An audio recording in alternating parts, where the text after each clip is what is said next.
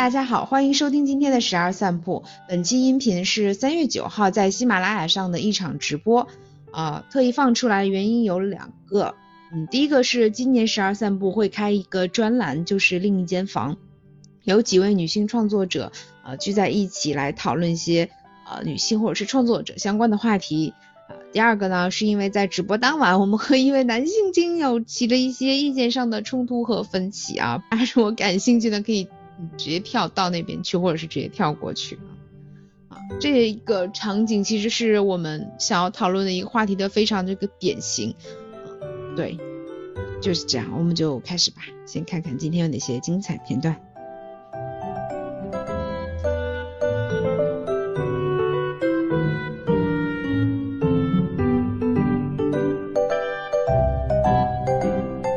就是你一定要创作让自己觉得了不起的。作品，不管别人评价怎么样，但是你内心一定要认同他，我做的就是了不起的事情，呃，甚至还有一点迷之自信，就是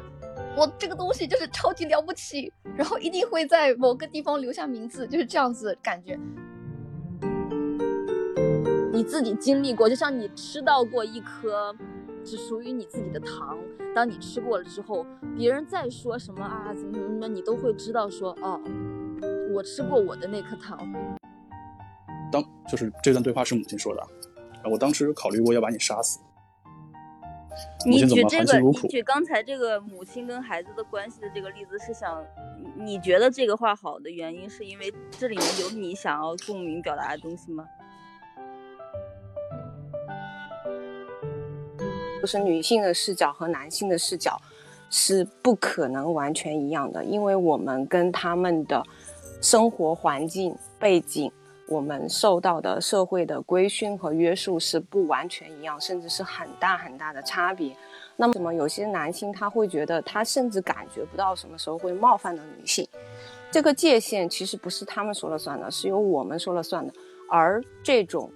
界限呢，如果我们不明确的给他指出来，他是以他受的社会规训呢，他是不会主动意识到的，甚至他会不断的侵犯这个边界。这是为什么？其实有时候我们的犀利是很必要，不要害怕去得罪对方，而只是要告诉他对不起，你越界了。就我们先正式跟大家打个招呼，我们今天的直播就正式开始了。我们今天聊的这个主题呢，呃，是关于女性创作者的。呃，自己有做一档播客叫《十二散步》，然后。之前分别邀请过优里、刁寒和雪莹，和以及即将邀请黎黎来给我们做一些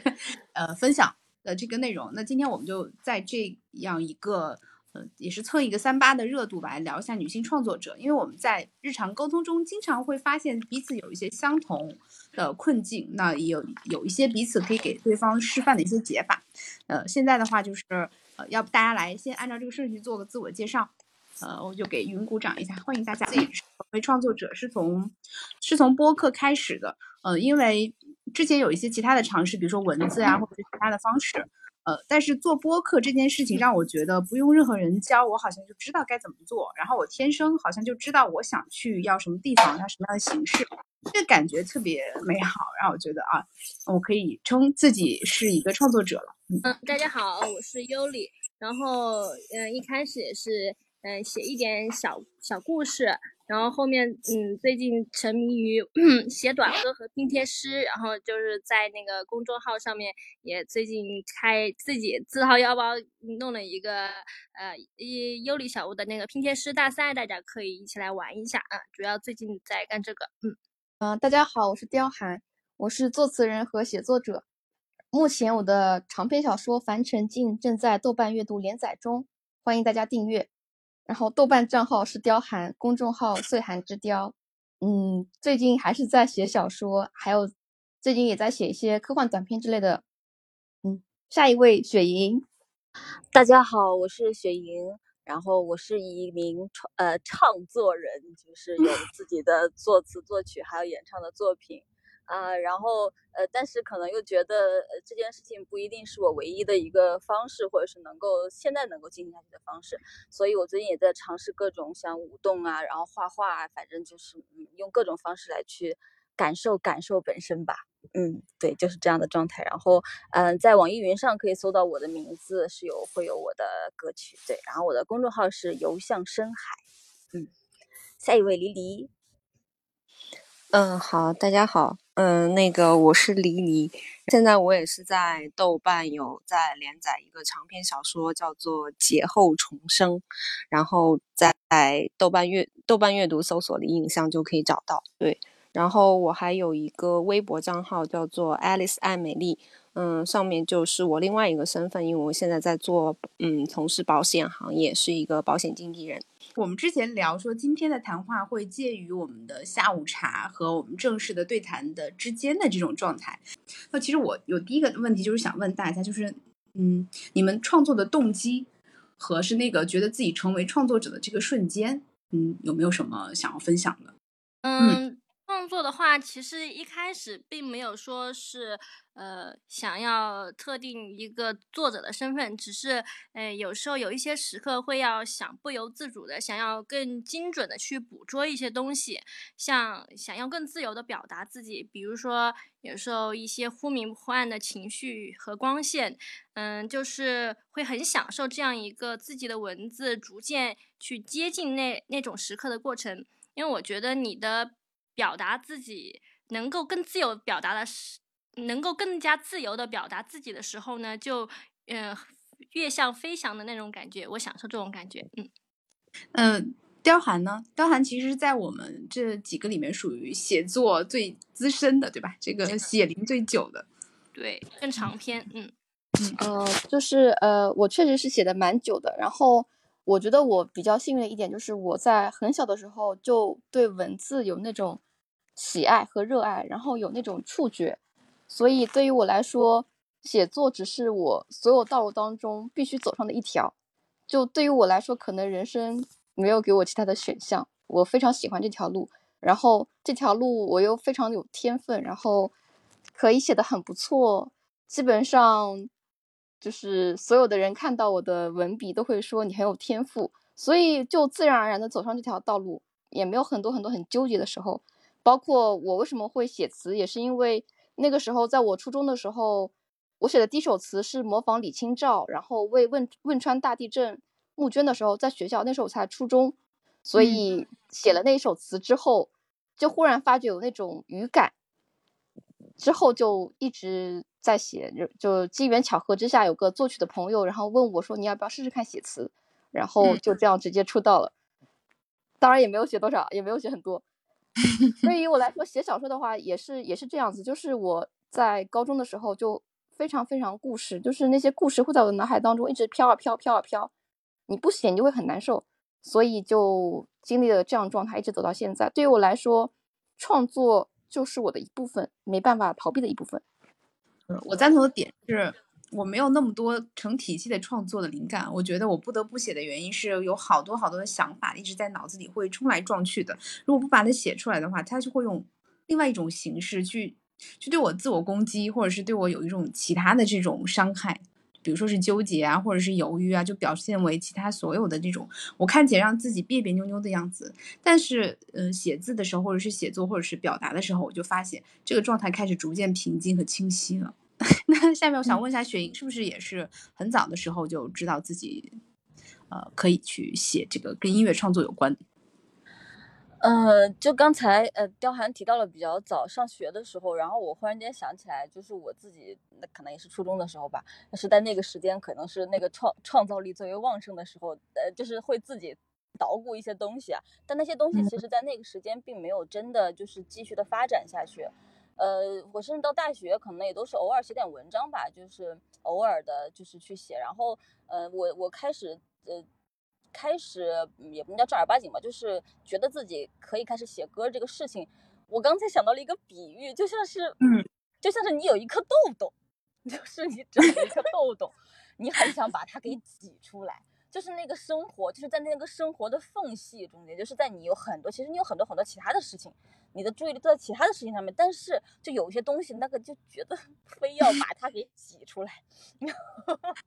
这比喻太妙了，太绝了。我甚至做啊，当然就是我说这个痘痘这个事，做梦都梦见过挤痘痘，然后哦天呐，算了，不要继续，画面感太强了。然后呃，但是其实我跟这件事情其实之前都有一个很强的一个张力，就是我好像一直处在呃，我做的时候好像蛮享受，但是我做完之后又很容易否定它，就是我觉得这是写的是啥呀？然后哎巴拉巴拉，就是这种有很多这样的想法，就是嗯、呃，就是很很多时候又想要远离它。然后，所以对我自己来说，我什么时候确认了我自己是一个创作者的这个身份，其实是我最近，首先确认了我自己的感受，就是我完全的认可和拥抱了我自己的感受之后，我反而会觉得说，可能，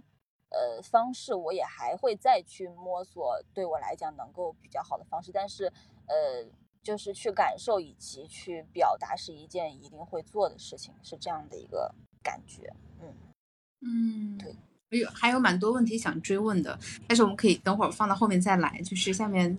来我们的李李，嗯，好，嗯，其实我觉得对我来说，创作者可能这个词还是有点，嗯，就是有点窄。然后我更觉得像是一个创造者，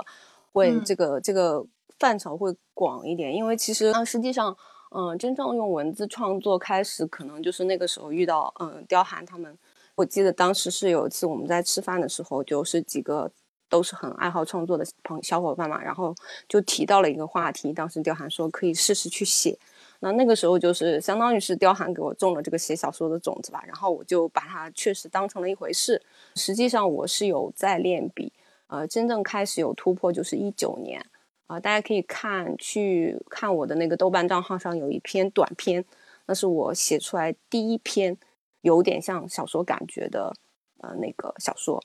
嗯，然后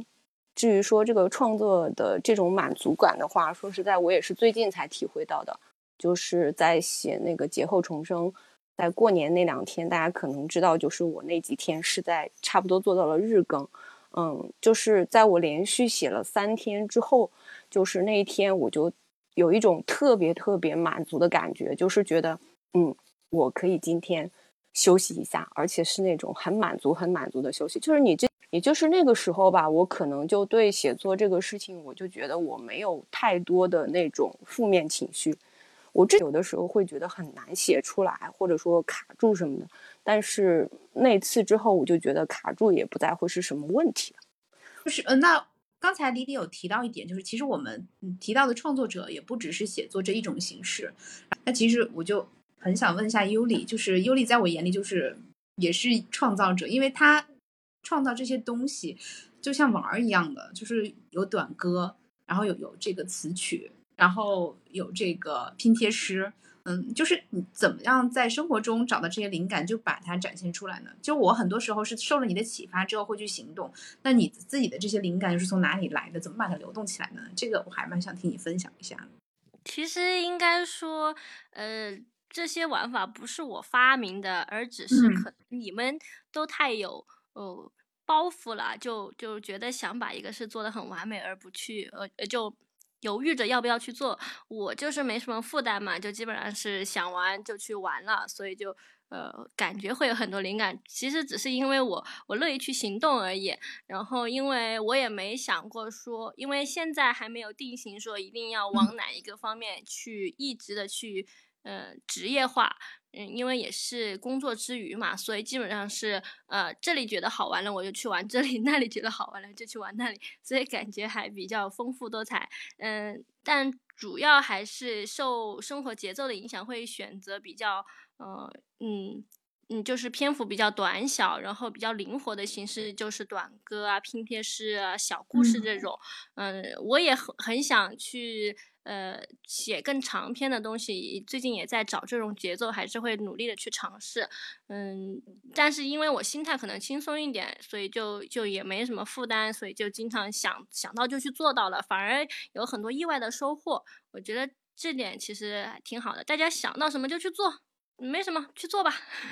，just do it。就是，就比较轻量级的这种勾，就是这种更新。对，轻量级的，对你去，嗯、呃，你你会在这个做的过程中会收到很多反馈，然后这种水花激起来的话，你也会有更多的去灵感，就是就不要一个人一个人玩，其实可能，嗯、呃，就是容易可能。陷入自己一个困境吧，可以打开来。对，嗯的很多形式其实有很强的互动性。嗯，是这样的反馈也会给你一些嗯正面的这种激励，让你不断的做下去。对，是的，就其实有反馈的话，首先是我自己有一个想法，我想去做，然后我会在这个做的过程中，我会呃开放性的去给大家呃去看，然后因为我不嗯。会说呃先写完，完全写完再发布出来嘛，我写我憋不住，我基本上就想着写一点就发一点，嗯，嗯。这个过程中呢，呃，就像你路过的人，你愿意过来看一眼，陪我走两。陪我走一段路，然后聊两句天，嗯、反馈一下，然后然后有什么事他再回去做自己的事情，然后有不同更多的人过来，就像现在的听众一样来来回回，但是我自己还是在这条路上这样走，就是是这样子的一种状态，蛮好的。这样子啊，那对应刚才尤里提到很多轻量级的创作，我觉得另外一面应该就是彪悍。当然，其实一直在写长篇，然后他的言这个这个文字措辞特别的华丽和精彩。嗯，我我对比一个作为就读者的一个感受啊，就是就是尤里给我的那些呃所有的这个。这叫叫作品，我看到的时候很容易给出反馈，呃，因为我觉得对我来说也不是一个特别难的事儿。但是读刁寒的文章，我有一种要洗手、沐浴、更衣，然后毕恭毕敬读完之后才能认真给出自己感受的那种感觉。就为什么会有这种 奇奇怪怪的心理区别呢？可能是因为我一开始的目标就不是面对小白的观众，嗯就是对于我来说，构建出一个世界，你在那个世界当中穿梭，然后游移，然后你抚摸的、听到的、闻到的、看到的、感受到的，这是一个完整的体系。所以你会发觉，就是嗯，对于我来说的话，比方说写科幻和写武侠和写那个古风的话，古风言情的话，这个风格就会有一些变化。而且因为我因为我也写词嘛，包括我也很喜欢古诗词什么之类的，我觉得古诗词一些精彩的一些句式啊、词语啊，确实是丰富了我的一些文，就是文艺上的表达。所以我觉我我会更加在意，就是说这个文字有没有表达出我想表达东西，它有没有构建出我想构建的世界。对于我来说，这样子才是一个比较比较成功的典范。所以就是嗯，所以对于我来说的话，好的文学作品它肯定是有两方面的要求嘛，一方面是故事上面的，一方面是文笔上面的。对于我来说，他们俩这这方这上这是一个互为表里的事件。嗯对你不可能说就是呃内核非常非常高深，但是文文笔却烂得一塌糊涂，或者是内核非非呃非常非常浅薄，但你你又非常非常华丽，文笔用的非常非常华丽，这种都是一种错配。最好最好的话就是在两者当中寻求某种平衡，然后它既有这种内核上的深远，然后又有这种呃文字上的这种准确贴切和和一种典雅的范式吧。嗯嗯，就刁环是属于对自己要求很高的那种，属于这种把自己放为职业职业写作或者是作家的这种道路上，来这么要求自己的。所以可能对于比如说，呃，对于我这种想要临时写点东西，或者是在日常的生活中给自己再留一个表达空间的话，很多时候就是我会读你的作品，但我会觉得我达不到这个高度啊。嗯，那其实你根本不需要去考虑达到别人的高度，因为因为我觉得写作者他最后一定是面对自己，就像之前心仪写的，不，之前优里就是拼的那首诗嘛，就是真正的旅行是遇见众生。可能对于我们来说，我们这辈子真正的旅行是遇见自己，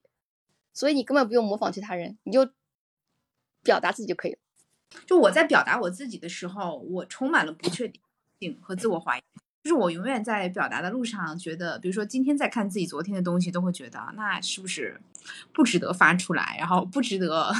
去呃跟大家分享，就是甚至觉得自己的这些心思或者是想法，就是不应该拿出来占用大家的空间或时间，或者是这个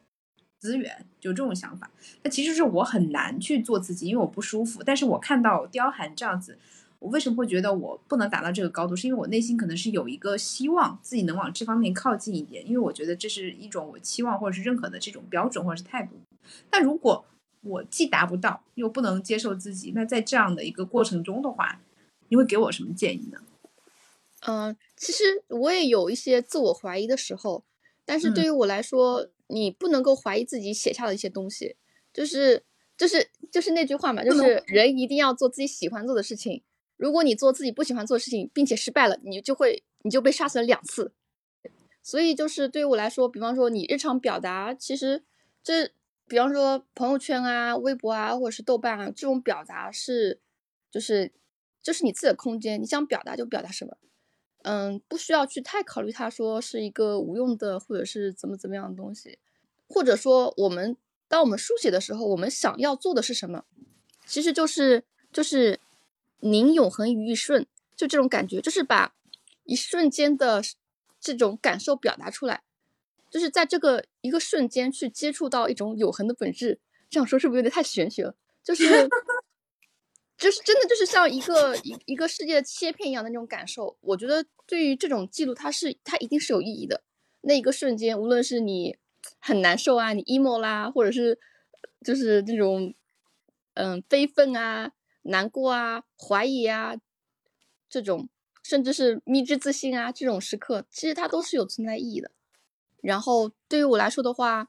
写的写的很高深，其实大多数人都达不到这个境界。就是你，你没办法去达到那种哲人的境界，那就，那就坦诚的去直视自己的日常生活吧。很多时候都是这种微小的生活构成了我们的这种人生。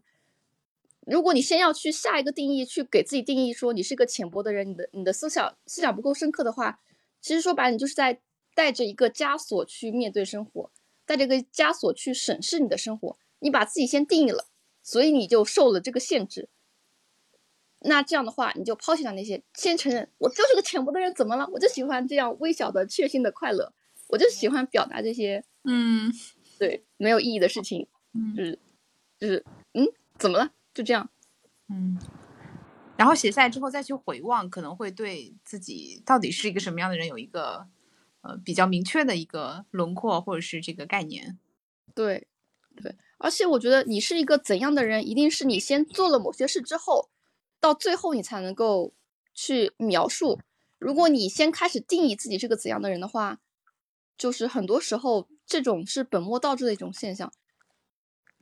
嗯，这个其实，在我们生活中有一个瞬间，就大家经常会给自己定目标嘛，就定了这个目标，然后再想办法达到这个目标，那就就是我们经常会做的事情。这也就是你可以解释为先定义，然后再去朝它靠近去。嗯，我想分享一点点关于这个话题我的想法。嗯，就是，呃，关于这种，就是当我们在表达的时候有非常多的不确定，然后觉得无法真正的把它讲述出来的这种感觉，嗯，因为我其实经历过特别多的这种这种感觉啊，所以它就像一个什么，就像是，呃，就像是你在要做一个表达的时候，你同时脑海里面有非常非常多啊（括号你想象出来的）（括号）呃呃别人的声音，呃，这种声音可能会有各种各样的声音。呃，它来自不同的人也好，或者不同的角色，或者不同的类型。然后这个声音大到让你自己无法，呃，安定的站在你自己当下的这种感受和你要表达的那个东西中间，就好像是你没有一间自己的房间，就好像是你在你心里面没有一间，你在这里做任何的事情，你自己都可以允许的这样的一个房间，而是你身处在你的心有一种你身处在。很嘈杂和很多别人的眼光的这样一种状态中间，然后这个这个状态的来源其实也有很多，呃，我其实是在去年的时候开始读了一些和女性相关的作品了之后，我才知道其实有很多东西是可以写的。也就是说，在此之前，我呃，因为之前的各种也好，不管你是你接触的东西，你听到的东西也好，你给就是那个目标的设定，它以一定程度上是来自于呃一种。呃，社会的一种，就是它是一种，可能是，嗯，一种普遍的期待吧。就是你会觉得，啊，你要写那样的东西才叫写了东西的那样子一种状态。我是，呃，去年的时候看到，因为读到了一些那个呃家家庭社会学啊，包括跟家务相关的一些东西，我才 觉得，哦，原来我有的时候我在焦，就是比较焦虑，就是我很纠结的这个啊，家务分配到底应该如何进行的这件事情，其实它也是一件。非常值得讨论的事情，但是到底值不值得讨论这个事情，它本身很多时候是一个被建构，并且很多时候是一个被限制的一个状态，所以我们会有加给自己一个觉得这个东西不值得表达的这样的一个一个状态。然后，当然，其实自我怀疑，其实有的时候它是，这个怀疑，就是它有的时候它是有它的作用的，就是就是你你你可能还是会从中间获得一些信息吧。但是如果说嗯没有没就像就像就像刚刚说的，没有一个安定的房间，你就会被这个风刮来刮去，你就这个这个评价，不管它是真是假，或者是是好是坏，其实反而没有办法在你身上起作用。嗯啊，对，哦，刚还想了一点，然后忘了，等会儿想起来再说。对我刚刚听下来，好像前面六一和雪莹都是在讲，就是在表达自己的时候，怀疑自己，自己就是有点比较担心外界的评价。其实我可能不知道是不是因为过了这个年纪，还是怎么样。就是我现在的感受是，嗯、我倒不是担心外界的评价怎么样，而是我脑子里面的念头太多，我不知道选哪个下去。嗯，就包括前一周的时候，我们其实我们我们的那个内部讨论的时候也提到过这个话题，就是，嗯呃，我其实，在写小说的时候，其实我在每次，因为我现在其实是构思完了就写，就是我现在是及时更新的，不是没有存稿的那种，呃，在更新小说嘛。那我发现其实有可能，我比如说我今天有时间，我构思了一下，但是我第二天去落笔的时候，其实又写成了另外一个样子。我刚开始的时候会因为这个事情会有点纠结，因为我觉得我为什么不能坚持原来的我？嗯 对，但是后来在我写下来之后，我再回看的时候，我觉得诶，这样子也可以。然后这样子就是有一两次之后，其实我就发现了，其实这个事情是这样子的，就是说，如果你有，当你有一个念头或者有一个想法的时候，你最好是尽快把它写下来，因为第二天你会想法会变。还有一个很重要的原因是你会忘。所以说，对我来说，创作表达只是我自己的事情，我怎么去管理自己的这些 idea，然后并把它能确定下来，其实更重要。至于外界的评价，我觉得就是，嗯，我更愿意看成是一种别人给你的反馈，你要经过自己的内化和加工以后，你再决定是，就是说去吸收它，或者说你根本就可以置之不理这样子。这是我的过我的一些感觉。好啦，我的脑海里面涌现出了一个画面，如果现在我们每个人都有一间自这样的房间的话，有的人的房子可能搭起来，有的人的房子可能半搭起来，有的人的房子是砖搭的，有的人房子是 草搭。嗯，我觉得我的房子刚刚搭好，就是优丽小屋前几天刚刚搭好，就是确定了自己的一个呃想走的，确定了自己是想成为一个什么样的人，就终于安定下来了，我就可以老老实实待在这里，然后等你们来玩儿。外界反馈的过程中，其实我觉得我分为两个阶段。就以做播客为例，就是在做播客之前，我做很多尝试，嗯，自己从事的工作，呃，嗯或者是边做文案、做产品经理，其实有一部分都是跟创造相关的。我很喜欢这一些让我可以自主去发挥的这个地方，然后去创造一些新的东西。然后我做事也喜欢用其他的方式，就是改变一些原来的方式，达到就是我认为我们当下这件事情更直接的目的。我特别享受这个过程。但是我在前就是前期的前半呃前半阶段，就我做什么事情都是希望得到大家的认可和反馈的，就我希望被别人告诉我你这样子是可以的，就是呃。也许，或者是找一个示范，就是我看到还可以这样做，这样做也是对的。我需要一些理由告诉自己，比如说我刚才在听大家分享，我甚至在偷偷看底下的人会想，哎，我们现在分享，我会不会主持的不好，会不会让大家觉得无聊？然后另外一个声音就告诉自己，其实没有必要，你只要专心的去投入到这个对话当中。如果大家不想听，他自己走，那对他也是一个呃很好的保护或者是尊重，因为这是他的时间嘛。如果他感兴趣的话，那他留下来也是有他的理由。其实我不需要去过多的关心。那就到了第二个阶段，第二个阶段就是。我自己想要表达的到底是什么？也就是我逐渐清楚自己是谁，在哪儿，想想要说什么，我为什么说这个。那我也知道我自己表达这个东西，如果有人有共鸣的话呢，他是会过来跟我一起加入这个讨论，或者是展开一轮新的讨论。这就是那个播客慢慢开始做起来的原因，就跟大家能聊好多。但是你不会觉得就是，嗯，从你做一个东西，你从无到有，从零到一，这个东西刚到手上，即使没有外界的评价，你不会依然觉得自己很棒吗？就是从无无中生有，哎，我已经创造出一个东西，一个本身对啊，在这里对啊，对这个东西本身出来就是意优里这个说法了。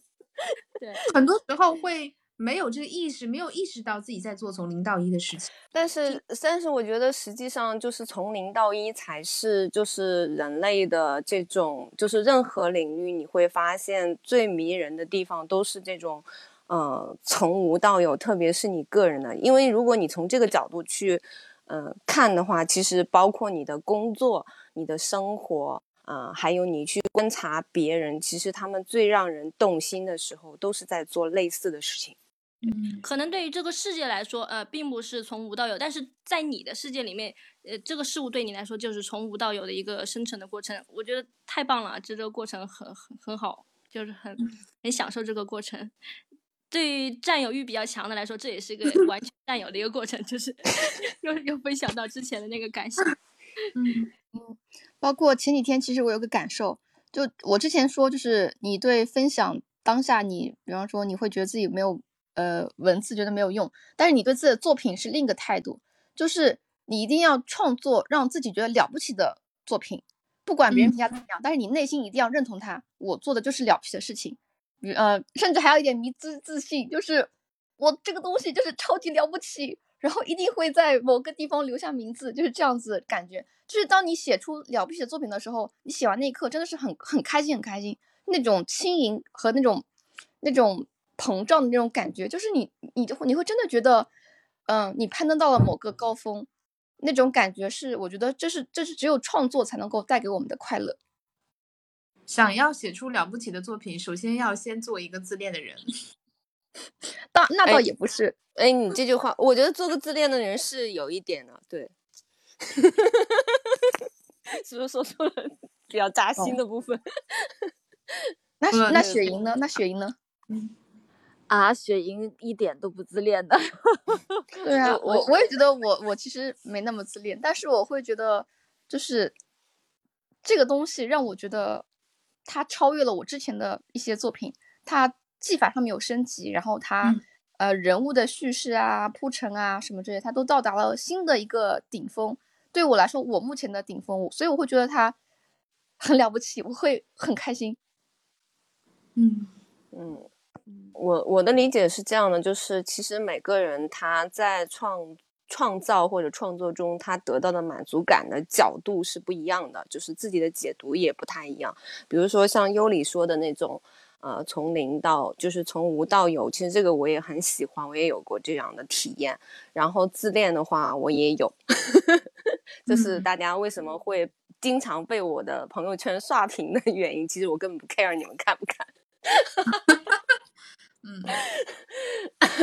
然后还有就是，嗯，就是那种刚刚刁寒讲的那种，就是你，呃，因为其实写作，我们单纯从写作这件事上来讲，它是自带反馈的一个一个事情。就是当你写出来，一旦确定下来，把自己的脑海里那些想的东西梳理下来，写出来之后，你去回看的时候，你就会对自己有个认识。刚刚可能也提到了这一点。然后你从这个认识中，其实哪怕没有其他人给你的作品任何的评价，你都知道下一步你会怎么做。就是它是自带一个反馈回路的。那么实际上你在不停的写，不停的往前，就像我们现在在。就是连载小说这个其中这个乐趣，真的是你要做了这件事，你才知道你的乐趣会在哪。那这种乐趣可能真的对你来说是独一无二的。哪怕比如说我跟刁寒去交流，我们可能会有一些共鸣，但是我们的这个过程不可能是完全一样的。啊，我我说完了。这个我特别想回应一下，就是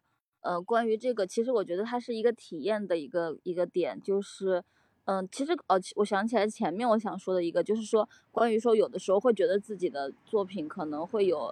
有很多批评，或者是说觉得呃呃比比不上或者别的好的作品或者什么的。我我我之前有就也也有过这样的想法，后来有一个体验是，嗯，我最近有在开始就是真的就是能够接触到一些就是经典的这些剧本呐或者什么的，我才知道其实我以前脑海中间想象出来的自己比不上人家的那个。那种想象，其实它根本就只是一个自己的想象，因为其实你根本就不知道人家好东西好在什么地方，是个什么样的感觉。就当你进入它，就是当你真的有，比方说你有一个机会进入它之后，你体验过了之后，你反而能够找到它和你是一种，呃，那种呃顺的那种力量的那种感觉，就而不是说，其实当很多时候当你对抗的时候，其实你根本还不大知道自己对抗的是什么，很多时候只是在对抗一种恐惧吧，就是这是我觉得一个点。然后关于这个，嗯，创作中间这个无人没有其他人可以替代，没有其他人可以评判的一个这种呃属于自己的个人的这种体验的这件事情的话，呃，其实我最近是在画画中间才体会到的，因为之前的时候，不管是写作或者是写歌，可能对我来说那件事情，因为它已经掺杂了太多。呃，你以为自己知道的，或者是有很多很多其他东西，我暂时没有办法把它们剥离的很清楚，所以我，呃，在有做身体的舞动和画画，我是在画画的时候真的体验到了那种，哦，就是我躺在床上，我忽然间脑海中间有一个画面，我越想越兴奋，然后我就一定要把它画下来，然后我画画的过程中间就任由自己的想象在那里徜徉，然后我的手就在画画这个就在上面开始各种颜色，然后各种就把那个场景。然后真的呈现在我面前，我就觉得那，我觉得那样子那样一种体验，就是为什么说在这种事情上是别人其实没有办法去替代你好或者评价你，就是因为你自己经历过，就像你吃到过一颗只属于你自己的糖，当你吃过了之后，别人再说什么啊怎么怎么怎么，你都会知道说哦，我吃过我的那颗糖，所以我会知道这个事情对于我而言会是怎么样发生的一件事情，所以。所以，当你就是这些东西你都体验的更多了之后，你我觉得会慢慢的形成一种对自己的感受还有体验的一种确定性吧。呃，我现在目前我现在目前的状态就是重新找回了这种，呃，基于感受和体验的这种对自己的一种确认。所以是对，嗯，就这样。其实我很多的自我怀疑，如果它一定是有什么用的话，它很多时候是来告诉我我没有做自己，我没有吃到自己那颗糖。就如果我是吃到那颗自己的糖的话，我不会是这个感受，所以我也可以这么来就是解读它。那就有一种大家其实口袋里都有一颗属于你们自己的糖，就像哈利波特在那个魔法石中间，那个魔法石在哪里呢？嗯，其实就在自己的口袋里面，请你们一定要回去吃一吃哦。就突然被好棒哎，我觉得，嗯。而有一个问题就是。我觉得大家都有，有没有过这样的瞬间，就是写到嗯创作的时候突然卡住的时候，有没有这样的一个时刻，就是你觉得我再也不想创作，就不管是什么原因，就是对自己，或者是对反馈，或者是对别人，就连自己偷偷的写，或者是写日记这种都没有了，就是有没有这种时候？这种时候如果来了，你是怎么做的？它有没有过去？它是怎么过去的？有有过这种时刻，但嗯，最近没有，以前有过这种时刻，就是。既然不想写，一点都不想写，嗯，那就让它随风而去吧。就我就会做别的事情，比如说，呃，但是也是尽量也是做创，呃，生命或者生长那种之类的吧。比如说我去种花呀，或者去呃做一些手工，其实也是另外一种方式的，嗯，一个输出吧。反正还是尽量让自己沾这个边，然后等自己心情平复下来，自然而然又会恢复到那种创作的一个状态。收力的方式是让自己保持这个节奏，然后可能快一点、慢一点，但是始终是在这个路上。对，尽量还是去感受，不管是从自然或者是从手工，嗯，就是这样子，要放松一下。对。那雕寒呢？雕寒，我想象中的雕寒，这这样子高强度和高难度的创作，经常应该有揪头发的时刻吧？睡不着、失眠、情绪崩溃，有吗？但但是我情绪崩溃的时候没有。我发量，我头发比较多，所以就基数比较大。放心揪。对，然后那个，但是我写作有的时候写的很用力的时候，也确实掉头发掉的很厉害。就是卧室地面上，就是就是随便一吸，就是很多很多头发，也很也也蛮那个蛮伤头发的。包括 我我那个昨天去公园，然后我闺蜜帮我拍照，然后我看了一下照片，怎么发际线上移了？就这种，我也是。哦天呐，上了年。哦天呐，我变强了，但是也变秃了。看来这是人类无法嗯逃避的命运吧。对，作品和头发共存，这可以这期的标题了，是吗？嗯，不如说我们自己的房间就是就是我们的头发的那个什么标本陈列室吗？然后那个 有一丝惊悚，嗯，是有一点惊悚，嗯嗯嗯。哦，貂寒，你接着说，你卡住，然后对你说，你说，对对对，嗯，我觉得创作就是说一开始它肯定是一种一种激情，就大家都有那种创作欲和表达欲嘛。然后，但是创作它其实那必然绕不开的就是它的技巧。这种技巧，比方说你怎么样去表达它，它一定会涉及到一个编排。最开始的时候它是这种激情，但是编排它有点类似于那种剪辑式的那种感觉，就是这一段话你要放在前面，这段话你要放到后面，你要怎么样去给给读者制造一个悬念？你要怎么样做写的很清晰、很简洁，至少让人有读下去的那种舒畅的那种感觉，而不是让别人看到你那种很混乱的一片文字团块那种感觉。这种是需要你。去练习的，它是一种理性的技巧的演变，所以这是我们作为创作者不得不面对的事情。就是任何创作，它肯定会会遇到卡顿，除非你是那种完全纯粹的那种天才，那种完全靠那种酒神精神支撑着自己创作的那种，就是一挥而就那种人。我觉得，我觉得有是有，但是对于我们大多数人来说，可能嗯没有，就是应该比较少吧。嗯呃，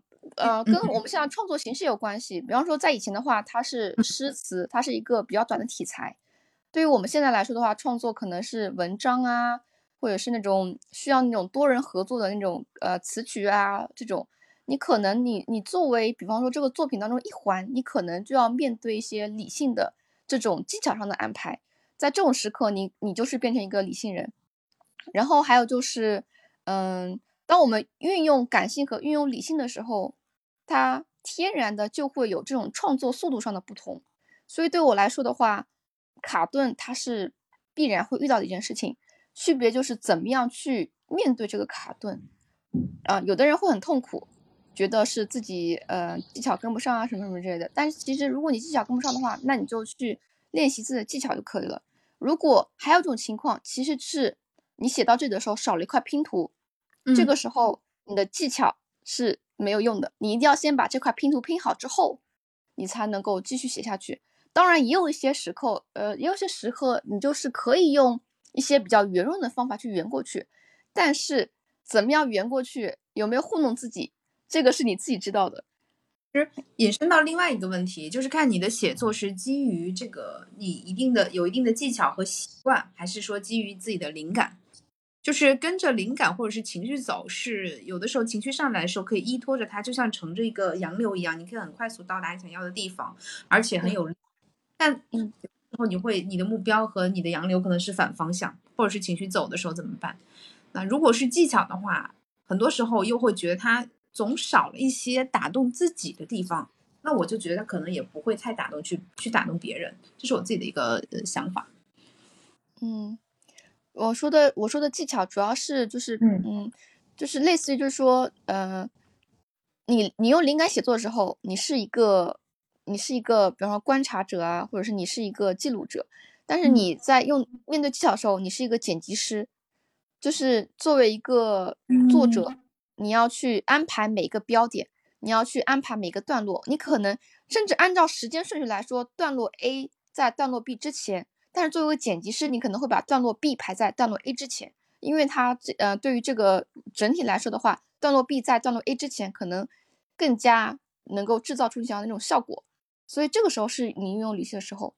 嗯。所以六一问这个问题的话，为什么你会觉得他们俩会是一种比较对立的感觉呢？嗯，主要主要就是因为你用理性和用感性的时候，就是两种不同的。不同的节奏嘛，嗯，我我倒想，我怎么觉得说这里的那个对立是那种，呃，就是你们刚才一直在聊的灵感和和练习之间。其实我一直想说这个练习这个事情啊，我我当时本人现在还没有作品，不过我对于这个写作，呃，有过一些观念上的变化。就是为什么要强调这个练习呢？呃，就是。大家都生活在这个现代社会嘛，就是每个人都有困境，就希望通过别人来表现出自己的某些东西，全人自缢的某种主体性，所以这也是写作的乐趣所在。然后，当你表达的特别好的时候，你比如说你用技巧，或者说用所谓的灵感，其实我觉得灵感，我以前会觉得说，写作当中灵感的呃占比是非常非常高的。它它有点类似于你们刚才讲那个糖的东西，它好像是一个非常精美的东西，然后你吃到它的之后，你会有非常大的一个满足感。那其实我现在更理解，就是写作是一个纯粹的体力劳动，它就是一个非常注重练习的一项活动。因为这项活动，呃，涉及到去管理自己的意识，管理自己的所谓的灵感。大量的练习就会让你能够捉住这些所谓的灵感。当然我，我我我事实上，我我的观点啊是，灵感其实是不存在的。就是呃，我我是想说，就是在写作当中，其实最美妙的部分吧，不是呃你你去把这个故事讲的呃色香味俱全，就像个做菜似的，它就是食色鲜香那种感觉。它更多的是一种呃波澜壮阔的一个图景，就是当你写到一个什么样的东西的时候，你想要把这个故事。呈现给你的读者，不管你是想折磨他，或者说你是想征服他，或者是想震撼他，这个时候你必须要有一个非常有支撑的、非常磅礴的一个力量，瞬间就把它给压垮。这个时候就需要特别特别宏大的一个图景。如果没有这样一个图景的话，其实就就很容易。因为我我虽然说看书看的不是特别多，但是我看了一些电影吧，看了电影还可以比较多。就是如果一个人就是作为一个创作者，首先。我现在比较关注的是，尤其是当你想要成为一个创作者的时候，你不会站在一个受众立场上，你会分析那些已经呃获得了巨大影响力的，不管是名啊还是利啊，反正总之就是巨大影响力的人，他们的魅力所在，就是他实现了他的野心。如果说我们想要描述出我们这个灵感有多么的美妙的时候，没有足够的练习去支撑我们把它实现的话，那么这种未尽的野心，没有完成的野心，这种是非常普遍的，这种是一文不值的。这其实是很恐怖一个地方。我觉得有的时候，为为什么所有人在聊到这个创作的时候，就有非常强烈的这种表达欲呢？就是因为那一刻你会感觉你是你是存在的，你是活着的。这个东西其实会不会认为刚才这段表达也是一种创作？当然是了，当然是了。对啊，这个这就是个关键市场。我我现在就是在卖货嘛。对，我有一个问题想问一下你，就是你觉得自己成为创作者的动机是什么？就为什么你觉得自己想要成为一个创作者？我希望写的越来越快，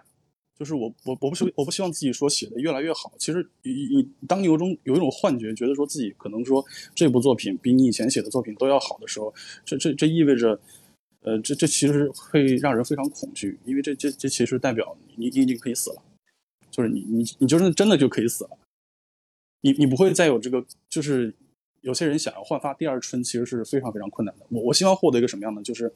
我在不断书写的时候，不断创作的时候，然后我意识到我的创作能力是越来越宽广的，我的写作速度是越来越快的，而且我可以通过种种的这个手段或者方式去把我想要表达的东西表达出来，或者说是玩弄我的读者呀，或者怎么样的。这个我觉得是属于偏严肃的嘛，偏严肃的，它它更更注重就是呃 人的复杂性，就是它不会说。呃，像啰里吧嗦的一些，你比如你想表达一个东西的时候，你可能作为一个呃从通俗入入手的人，你会觉得说，你你想要把这个故事写的多么的脍炙人口或者怎么怎么样，你只是想要完成一个故事，然后让这个故事广为流传。但是作为一个比较严肃的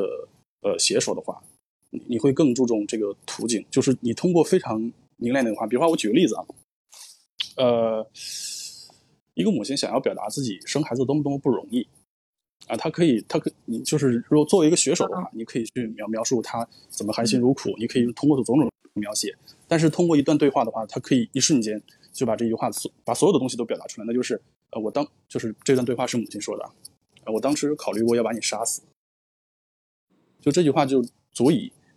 呃，写过很多内涵。我甚至恨不得把你杀死，就是在对儿子说，我恨不得把你自己杀，我恨恨不得把你杀死。他的那种意境就是非常非常的凝练，这种东西是其实我觉得作为如果到后期的话，呃，一个写手如果是有这种非常广阔的图景的话，他会非常慎用这些东西，而且他也能从中就是呃作为高级读者的话，他可能肯定会从这里面读出一些就是不同于这个其他的一些表达东西。你比方说像母亲怎么含辛茹苦，你举刚才这个母亲跟孩子的关系的这个例子是想。你觉得这个话好的原因，是因为这里面有你想要共鸣表达的东西吗？哦，对，不是我想表达东西，我只是说这句话里面带了带了一个非常庞大的结构，这些结构是由每一个读者自己去完成的。当一个母亲和一个孩子说，呃，说自己多艰难的时候，他没有说任何话，他只是说我当初考虑过要把你杀死。呃，但是我想问一下黄先生，你有自己的作品吗？就是你现在是在练习的状态当中，还是？我开头就说了。我我开头就说了，我没有就我现在没有自己的作品，但是我现在有比较强烈的这个创作欲望。那你是这个欲望还没有练习吗？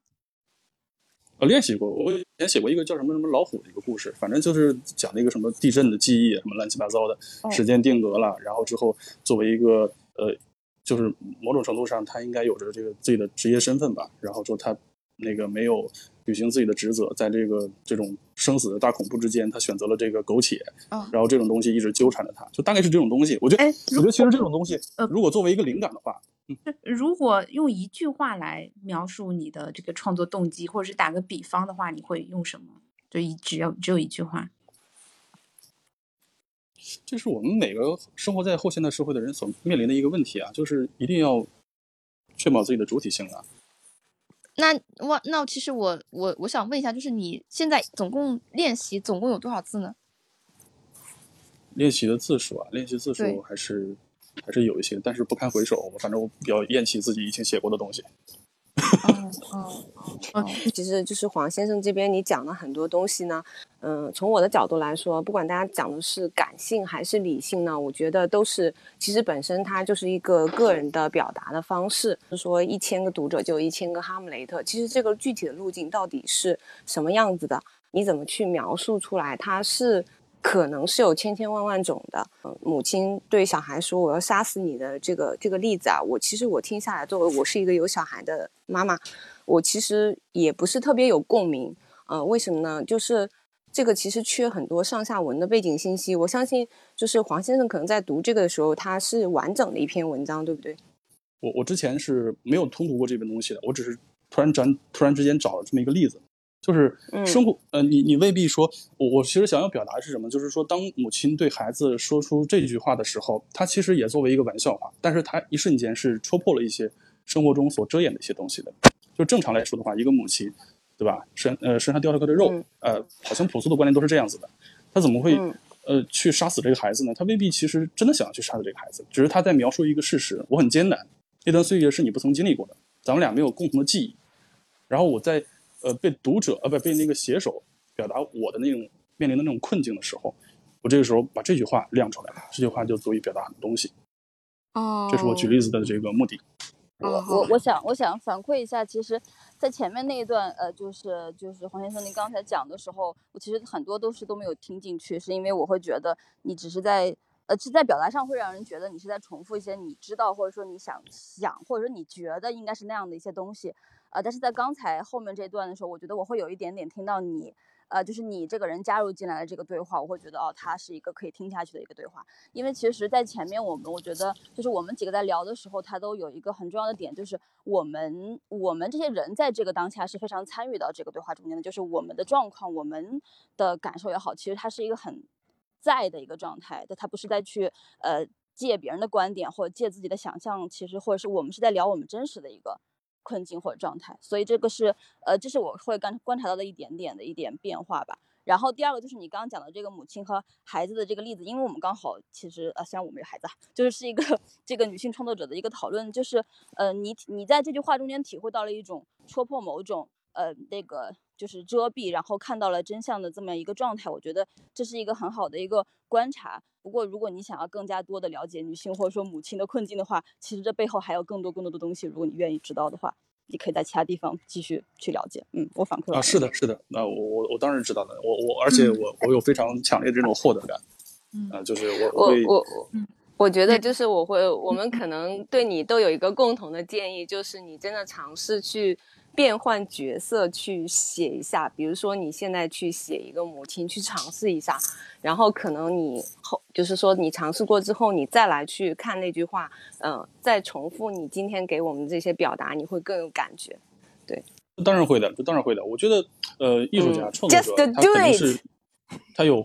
他有非常强烈的欲望想要去表达，然后这个欲望当他成为作品的时候，他肯定会迎来呃批判和分析，还有解构。这种时候的话会，会会会很敏敏锐的戳戳破的他创作过程当中的一些他自己都没有意会到的一些东西。其实我我我特别想讲这个东西啊，就因为我一直听你们去聊这个东西，我发现这个话题慢慢变成了一种回音壁，就是大家在不断的认可、去激励，没有去强调创作背后更为恐怖的一些东西。就是我们必须要面对一些非常残酷的事实，就是人内心当中非常黑暗的一些地方，因为这些东西它会带来一些非常壮阔的这个场景，但是大家只是呃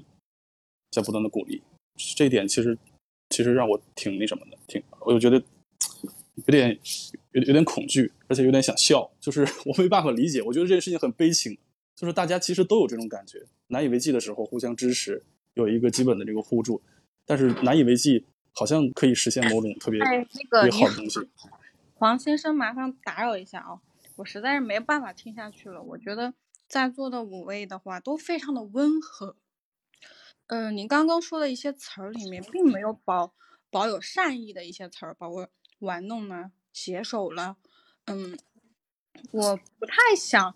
呃，在这个场合听到你这一些发言，因为如果说你觉得这个场域不适合你，或者你听不下去，你也可以退出。作为我听众的话，我不想在你身上听到这些言论，浪费我的时间。嗯，我可能会比较尖锐一点。没什么呀，这就是个观念市场。你抛出了观念，你就遭受别人的批判嘛，这是很正常的事情。我们我们都是在聊，就是你具体讨厌我哪一点，然后之后你可以去分析它，或者去解构它。你不能说直接就是说我不满意。对我打断一下，是因为我们这个对话呢非常首先非常高兴大家的参与，但是它因为有一个时间限制，所以可能就是我们的听众也会希望我们就是在在这个基础上聊一些其他的话题。那我们可以就是点到为止，也非常欢迎黄先生自己发出的作品之后，啊、我们有这些文字的地方也可以发出来，让我们去 follow 也是可以的啊，这个都是很非常欢迎的。嗯，就是如果有这个创作的种子想表达，其实也很宝贵的。然后我比较赞同的，就是我也挺赞同青竹刚才表达这个观点的。其实我觉得，呃，我内心的阴暗面是我刚才我有点不敢说，就是我觉得作为主持人，其实我应该站出来 hold 场，就是可能温和的提醒他，呃，就是我感谢你的表达，但是我们可能留出更多的空间给其他人。但是我内心的阴暗就是我之前所有自我怀疑的一个现场版的演示，就是我没有站出来，嗯，但这也是我想要去尝试改变的地方，对，所以我特别感谢青竹今天给我做这个示范，这就是我刚才提的另外一个呃想要表达意义，就是我能找到一个榜样或者示范的话，我就更清楚自己呃希望做什么和往哪个方向走了，对。嗯还有就是，我觉得，我觉得黄先生，你，我觉得就是你可能知道很多很多理论知识，但是我觉得你没有去去尝试过，就是真正的去发表一个把自己的作品面对读者，这个感受是你没有过的。而我，呃，尤里、雪莹、黎黎，我们的作品都已经面对出去了，所以对我们来说，我们的心境跟你的心境完全不一样。对我们来说，我们现在看你就是一个一个新手在挥舞的大棒，然后就是在往高峰上面走，就是你没你你你还没有拿到一个入场券，所以你现在再说的天花乱坠，你再拿名词堆砌，再怎么样去，嗯、说的很高深、很玄学或者很玄乎，怎么样很虚的那种东西，对我们来说，我们都是我们已经经历过这个阶段了。你你表达这些对对我们来说，我们你你说那些黑暗那那些东西，你为什么会觉得我们是傻白甜呢？你为什么觉得我们就没有写过黑暗的东西呢？我们写过，只是你没有去看而已。所以，只不过在今天这个场域，我们表达的很温和，但并不代表我们就是个温和的人。相反，我们我们会有我们的愤怒，我们会有我们觉得呃对这个人是想嘶吼的东西。所以，我觉得你你你现在只是只是只是说看到了我们在聊一些创作当中正面的事情，所以你觉得是这样的感觉，但其实并不是。相反，如果你要面对一个女性，包括呃，比方说举个例子，就是之前看到美剧《致命女人》，如果你要看到一个女性的阴暗面的话，你一定会震惊，就是为什么一个女性可以黑心到这种程度？我今天主持或者是我们对话，其实我一直没有找到一种特别流畅的状态，嗯，然后这也就是我自己一直以来创作或者是写东西的一个状态，就是我特别不敢去做嘛。但是黄先生的这个言论让我觉得被冒犯之后，我内心里其实有一股愤怒。当然，当然这只是我个人观点啊，他你可以不赞同，然后让我觉得啊、这就是我想要说的东西。然后也就是在我们很多时候，呃，去如果如果我有这样的自信或者是这样的呃尝试的话，其实我可能会少很多纠结，就已经把很多作品发出去了。不过我觉得我们可以今天可能大家可能喜欢听一些更加激烈的话题吗？可能是觉得温和不够刺激，要不要来点更 更嗨一点的聊天？就如果是这样子的话，其实我的愤怒或者是你的愤怒都会成为我们表达的理由，也就是接上我们之前创作的动机。就是我有很多的郁闷，我有很多的苦楚，我有很多的痛苦。如果我不能承受的话，那我要找一个出口。那这个写作或者是创作，它就是出口之一。句话，其实很多时候是因为愤怒无可愤怒，所以他才变成了一种痛苦，或变成了一种悲伤。他其实首先是愤怒，但是他没有办法愤怒，这其实也是，呃，至少有的时候是感我感觉到的一种状态吧。就其实我在刚才的时候有很想想要很想要把这个黄先生闭麦的时候，我自己特别犹豫，我觉得这样是不是对他冒犯了，我对他不尊重？但是事实上确确实其嗯我在解释自己，但是事实上我没有必要的。我在对比的是这个这个差别，嗯。既然是这样的话，其实就把他自己真实的展现出来。我觉得这可能是我们今天直播跟平时录播不一样的意义吧。这也是我之前为什么特别对直播 比较害怕的一个原因。嗯，我来说两句吧。其实刚刚控场的话，嗯，怎么说呢？作为主持人的话，我觉得其实你完全可以从这个控场以及我们这个节目的初衷来出发，去呃打断嘉宾或者什么都是可以的。嗯，我觉得其实可能我现在跟大家的这个。试点会有一点点不太一样，因为实际上我自己在创作以及创作的过程中，我会有这种感受，就是女性的视角和男性的视角是不可能完全一样的，因为我们跟他们的生活环境背景。我们受到的社会的规训和约束是不完全一样，甚至是很大很大的差别。那么他们其实享受了很多性别上的优势的特权，他们是感觉不到的。所以这是为什么有些男性他会觉得他甚至感觉不到什么时候会冒犯到女性。这个界限其实不是他们说了算的，是由我们说了算的。而这种。界限呢？如果我们不明确的给他指出来，他是以他受的社会规训呢，他是不会主动意识到的，甚至他会不断的侵犯这个边界。这是为什么？其实有时候我们的犀利是很必要，不要害怕去得罪对方，而只是要告诉他对不起，你越界了。这个是一个很合理、很正常的事情，这个没有什么需要反思的，做就好了。就像我刚刚跟他讲的，其实他讲的有些点。我我觉得他讲的并没有错，当然他没有去做过。他讲的时候，他的这些东西呢，其实是就是说我们会听起来有点空。这是有过经历和没有过经历人的差别。就是同样的话，我们可能会说同样的话，表达同样的句子，但实际它的内核是不太一样的。对，那么其实，嗯，我觉得从刚刚那个黄先生的表现上，其实大家可以去看到一点。就是男性在他受到质疑的时候，他的反应是什么？他不会像我们一样去马上退缩、闭嘴，他会继续的去维护自己的边界。我想这是他给我们做的一个很好的示范。OK，我讲完了。感谢黎黎的这段总结。其实这是一个一开始我有点想要避免的话题，对。嗯但是这样的方式呈现出来，对我来说也是一个特别好的，或者对我们大家来说也是一个一个不错的体验吧。我觉得可能自己又更前进了一步。嗯，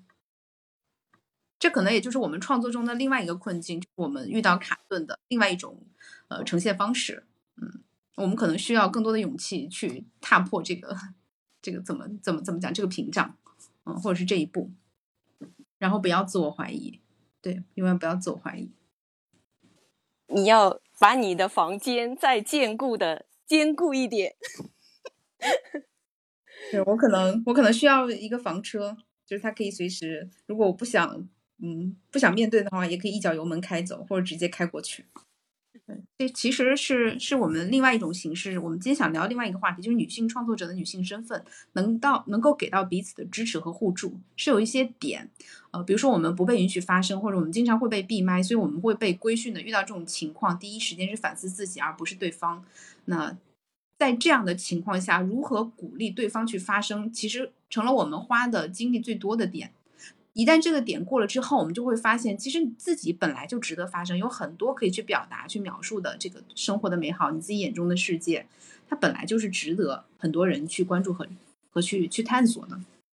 我可能这样说的有点虚，就是我其实还在一定的这情绪中，对，嗯，就是嗯，我觉得这个事情就是。嗯，就是女性创作者，我们现在面对的是什么样的世界？就是其实我们面对的是两千多年来，就是女性在这个文学作品上面的一种失声的状态。就是比方说，你你去看《诗经》，其实很多很多《诗经》当中的诗都是女诗人写作的，但是在后世，他会因为这种呃封建制度啊，或者是大一统啊，或者是这种呃。男性他就获得了对这种诗歌的解释权，他会把这个描写情爱的一些东西解释成对君臣之间的一种一种比喻啊，或者一种象征，或者是隐喻。但是其实对于我们来说，我们发出我们的声音，是因为我们我们在持续的记录这个事情，对不对？包括那个呃情爱这种事情，就是就是每个人他大概都可都会可能遇到一个事情，对吧？男生和女生他们有好感，然后在这个河边，嗯、他们相识了，他们这个这个事情是非常非常美妙的一个事情，但是在后世当中，这个解释权一旦被另一个性别所把握之后，他就把它拆解成非常非常干枯的一个事情。对于我们来说，我们现在是要把它给回到原来那个事情当中去。所以我，嗯，所以我们对于我们来说，我们现在女性想要表达的一些东西，想要创作一些东西，我们是想回归到这种本质上面去，把那些冗余的东西给去除掉，我们去发出我们自己的声音，然后构建出我们自己的故事。包括我觉得很有意思一点就是，就是为什么对于我们来说，呃，东方我们的故事是很有意思，跟其他地方都很不一样，是因为我们我们的神话它是一个它是由母系氏族遗存的一个神话，包括女娲呀这种我们的创世神，它呃包括西王母啊这种，它都是呃一个很有力量的母性的呃母亲的一个形象。我觉得这个是很有意思的一个点，因为你看其他其他世界的其他文化的文明的那些神话，他们的构造其实比我们的神话要晚很多，因为他们已经很明显的是一个男权社会的一个神话了，他们的解释已经是一个男权社会的解释了。我们在表达或者创作的时候，有一个站在舞台或是站在那个原地发声的人，你是什么样子的？你想呈现的是什么样子？如果你想呈现、表达的是被看见真实的自己，那你的真诚也是会被你的听众、你的观众、你的读者所感受到的。如果你想表达是我是一个很厉害的人，那其实也会被大家很快的捕捉到的。至于他，我是一个很厉害的人，那已经本身是邀请大家评判的，大家如何评判那又是另外一件事情了。呃，我想，我想先分享一下我现在的感受。呃，我现嗯在其实正在外面走，然后就是在外面的一个呃空旷的停车场，然后这边长了很多的草。然后，呃，其实刚才我有我我有一段，其实就是经过了那一段前面那段对话之后，其实我会发现我嗯想要沉默下来了，就是会有这种感觉。然后我沉默的在这里走啊走，走啊走，就是我嗯、我想要提问，但是我好像一时半会儿问不出什么。然后我想要回应，又好像一时半会儿也不知道该回应什么。但是我会觉得，呃，呃，无论如何，其实不应该继续沉默。呃，虽然我现在在写作本身或者说创作上面还没有到达，啊、我可以把所有东西都表达出来的这样这样的一个程度，但是我现在正在，我正在更多的和自己站在一起，这就是我现在的这样子的一个状态。呃，我不向别人去呃扮演，或者是说去要去展现什么东西，而是我当下是什么样的状态，即使是一种脆弱，或者是是一种呃嗯。纠结，或者是它可以是愤怒，或者它可以是更多其他的东西，我也还在过程中间，但是我不希望它是一种虚假的，或者是一种那样子的一种状态，对，所以我觉得这是这是一种目前在呃指引我整个的啊、也可以说生命吧的这样子一个很基本的一个呃原则，包括我想要去呃，不管是说唱歌或者跳舞，我都希望它是一种和，因为只有我和我当下的我是在一起的时候，那每个瞬间对于我才是有意义的。其实我之前其实并没有太多我去做唱歌或者什么做去 live house，其实我以前没有太多去听现场或者去看现场的这种经历，所以呃，就是一会有一种那是在向别人表演的一个这样的一个状态。但是后来我包括我最近体会到这些事情，我会意识到说，呃，不管我是在表演任何的东西，我只有和我自己在一起的时候，我只有不是不是为了别人，不是为了向别人展现什么东西而去表演的时候，这个时间对于我而言才是真正存在的，我也才能够真正的进入我自己的感受，然后才能别人才能借由我的感受而去感受到一些东西。当我自己没有感受的时候，其实别人也无法感受到任何的东西，是对我而言就像是打开了一个泉水的一个泉眼一样，反而是这些东西它能够源源不断的涌出来，我再用别的方式去了解它到底是什么，是去看到它。嗯，所以现在我就反正就挺挺感性的。然后然后那个日更，呃，日更的话是因为我觉得我在自己的世界待太久了，然后我想要多让自己出来一点，然后是一种交流的方式吧。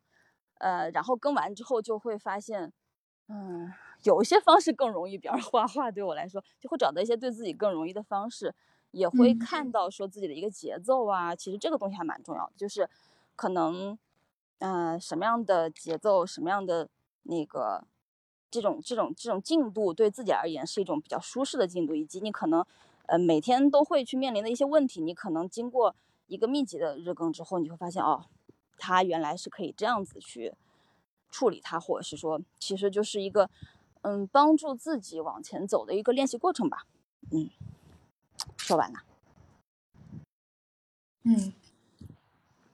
也就是我们真的特别需要一间自己的房间。这个房间，它不仅是用来关上门，给我们自己一段空间的，但有的时候也是让我们打开门再重新走出去的。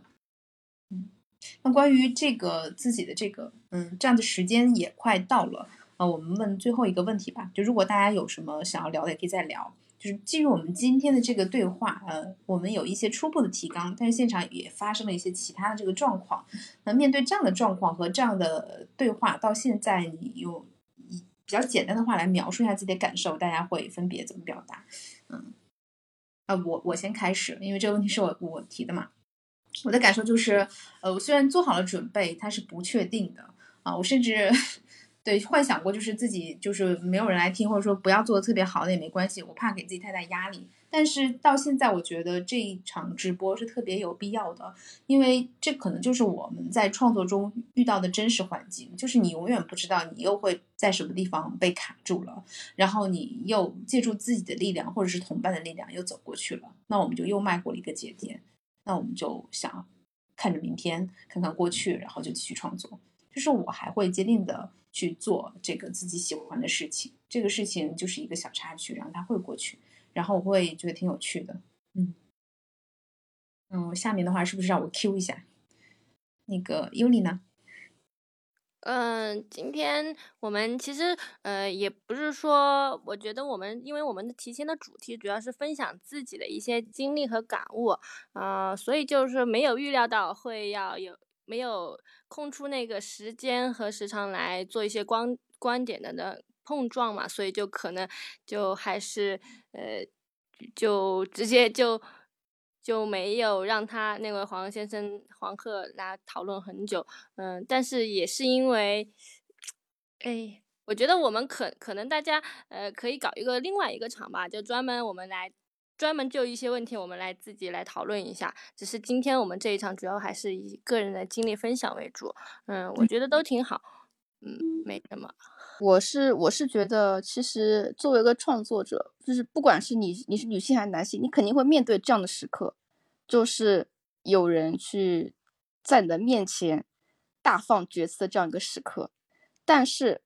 这个时刻是我们所要必须得要去经历的，就是之后我们才能够去去面对它。包括我之前也我也遇到过这样的时刻，嗯、就是我会天然的去回避这个冲突，然后去去缓和它。但是后来就是我朋友就直接就敲我说：“你为什么要这样？因为因为你你写的东西，你写的内核和你实际表现出来它是完全两种样子。其实有的时候是挺割裂的，不是吗？比方说，呃，我们从小到大一直都被规训着，我们要温和，要温柔，然后要。”去尽量回避冲突，然后去沟通。但是，但是其实，其实我是觉得，就是我们在当中，其实我们有，嗯，非常非常微妙的去提醒过他，就是想要控场什么什么这些，但是我们失败了。其实是因为我们没有大声打断他，就是在这个场域里面，包括我，我，我每我特别想打断的时候，看这个标题，你有一间属于自己的房间吗？你会用来做什么？女性创作的讨论，她不是女性，也不是个创作者。她连自己的作品还没有，然后她就开始跟我们讨论女性创作者的话题，就是我觉得这个对我来说，我我是觉得没办法忍受的。所以就是之前的时候，我会觉得有点点，包括他他说他说没有讨论到这种阴暗什么之类，我我觉得我觉得那那其实这样也也启发了我，就是可能我之前写的也确实是还不够阴暗，其实我还可以再写的更阴暗一点，就是呃就是或者说用莎士比亚的一句话吧。如果这个世界是牡蛎的话，那就用剑把它给劈开，就是这样一种态度。对于我来说，我现在已经不不害怕说产呃产生冲突什么什么之类的，我就是直面冲突，就这样。接下来那个黎黎，自媒体不就是自己说了算吗？就是我们现在其实还是有很多选择的自由，以及这个时代就是他鼓励女性去发声，然后做自己。那其实我们就不用想的太多，就是做自己就好了。OK，我讲完了。嗯，谢谢。那还有雪莹，嗯，其实我觉觉得就是今天包括我们自己聊，还有就是说这个就是黄先生进来的这个对话参与进来，其实我有同时有两种感觉，就是呃一种就是我们其实的确也还可能不管是说需要一些时间也好，或者是需要相互的一些支持，才能够从这个我要写到我真的再去想，我具体再去写，就是这个。就是好像还一个脚迈出去，但是一个脚好像还在后面的这种感觉的这样子的一种感觉。然后，所以我们一开始是在讨论的是我们迈出去的这只脚，我们如何鼓励后面那只脚一起迈出去。但是，但是另外的这个对话加入进来，给我的感觉就是，我们其实如果即使停在这里，它其实也是一个值得去书写。它因为它里面也包含很多为什么我们这只脚现在在后面，为什么我们没有能够。其实这也是一些，如果我们冷静下来去看，它其实就和很多阴暗也好，或者说其实很真实，或者说，呃，不用一种掩饰的态度要去非要把后面这只脚拔出来，而是现在这个状态依然是一个可写的状态，是一个可以去值得观看，甚至是一个比只是去写前面那只啊我已经迈出去了那只脚，其实更其实是一个完整的一种状态的一种，嗯，其实都有吧。所以其实我今天这个聊天聊完之后。我就觉得，啊，就就让他在现场发生吧，就不要躲在后面。嗯嗯，按照我们原来的预计的时间是，呃，到九点半结束。那如果呃，大家如果还有人想上麦的话，我们再留。Hello，青竹。我我觉得今天这个时间可能挺有缘分的，就是我我之前报了一个别的，然后我发现时间撞了以后，我就立马跟那人说说这不去了，要来这个。然后我刚刚其实那个段时那个男生来的时候，我听了听了听到尾，我到最后没有办法听下去的时候，其实我还在看你们你们每个人处理的状态是什么样的，我在感叹我说嗯，这他他们这样处理蛮好的，但是我压抑不住我自己心里的那些。就是我，我觉得他是在浪费，嗯，时间让我没有听到我想要听的，呃，你们的状态，所以我就这个其实是我的一个本性。当这个人跟我没有任何交集，我不用顾及他任何想法的时候，我可以任意说出我自己的感受。这个是，嗯，就像六一，你可能，嗯，这个不是你的，不不是你的本性，你是，我只是没有压抑，并不是说我勇敢或者怎么样的。呃，感谢金竹的。嗯这番发言，就是让我感受到我们在做的事情特别有意义，然后也感受到你对他的重视和你回头带给我带给我们的这些反思和反馈。那我觉得会更坚定的去做做这件事情。其实从来没有无意挑起这种这种话题或者是这种热点，但很多时候需要这些冲突来确立自己的边界。嗯嗯，其实我是觉得，比方说今天我们为什么会聚在这里，是因为嗯。作为女性创作者来说，这个这个生活其实很多时刻，嗯，就是，嗯，其实是需要我们去创作的。然后很多女性她就是没有踏出那一步，所以我觉得我们今天坐下来是分享我们的经验，然后带领大家去创作，进入那种创作的状态，而不是说，呃，就比方说我们进入这个创状，嗯，我。我们之前提过，就是进入这个状态之前，你不能够先去定义自己，说自己的想法就是没有用的，呃，去给自己去内耗，去怀疑自己，去攻击自己。其实我们想表达的就是这样一种状态，就是作为一个创作者，你首先要接纳自己，包容自己，然后理解自己的感受，并且正视自己的所有的这些情绪，正面的也好，负面的也罢，这样你才能够进入到一种创作者的状态当中。所以。就比方说，我们今天坐到这里是想分享出我们在创创作当中那些获得那些快乐，对吧？所以就是今天能够在这里跟大家一起聊聊创作，其实我是感觉很开心的。谢谢刁寒的补充。只要我们去找到自己想要发声和表达的那个动机和点，其实我们可以看到很多可以创作和创造的这个空间。嗯，啊，我们最后再差每个人再做一下呃结束语吧，我们就按照这个顺序来，优丽先开始。嗯，大赛，对对对对对，主要就是嗯，我我的这个创作还是比较最最轻量级的，所以大家要是创作入门的话，可以从我这里先开始，都先参加我的拼贴师大赛第一届优丽小屋拼贴师大赛，有很丰厚的奖品哦，亲作者亲笔签名的书籍，欢迎大家来来走上创作的道路。嗯，请大家先去，请大家先去逛优里杂货铺，优里小屋，优里小屋公众号就是公众号名字就叫优里小屋，可以来一起玩。嗯，好的。刁寒，嗯，我想我想对大家说的是，就是一句英文，就是 Never a day without a lie，就是你每天都要写，每天至少写一行，这样子的话，你才能够有那种流水般的就是充盈的感觉，就是创作千万不要停。嗯，我今天听，我听到个想补一句，我今天会写下一句话是，没想到我还是这么不能撕，以后要。好的，薛英。啊，我会觉得现在其实我正在正在正在变得更加的坚定对自己，然后，所以我觉得这是一件很快乐的事情，这是一件感觉非常好的事情。然后就是这个这个路这个路途中间肯定会有很多的波澜和坎坷，但是但是他开心的那个过程还是会很难得替代的。嗯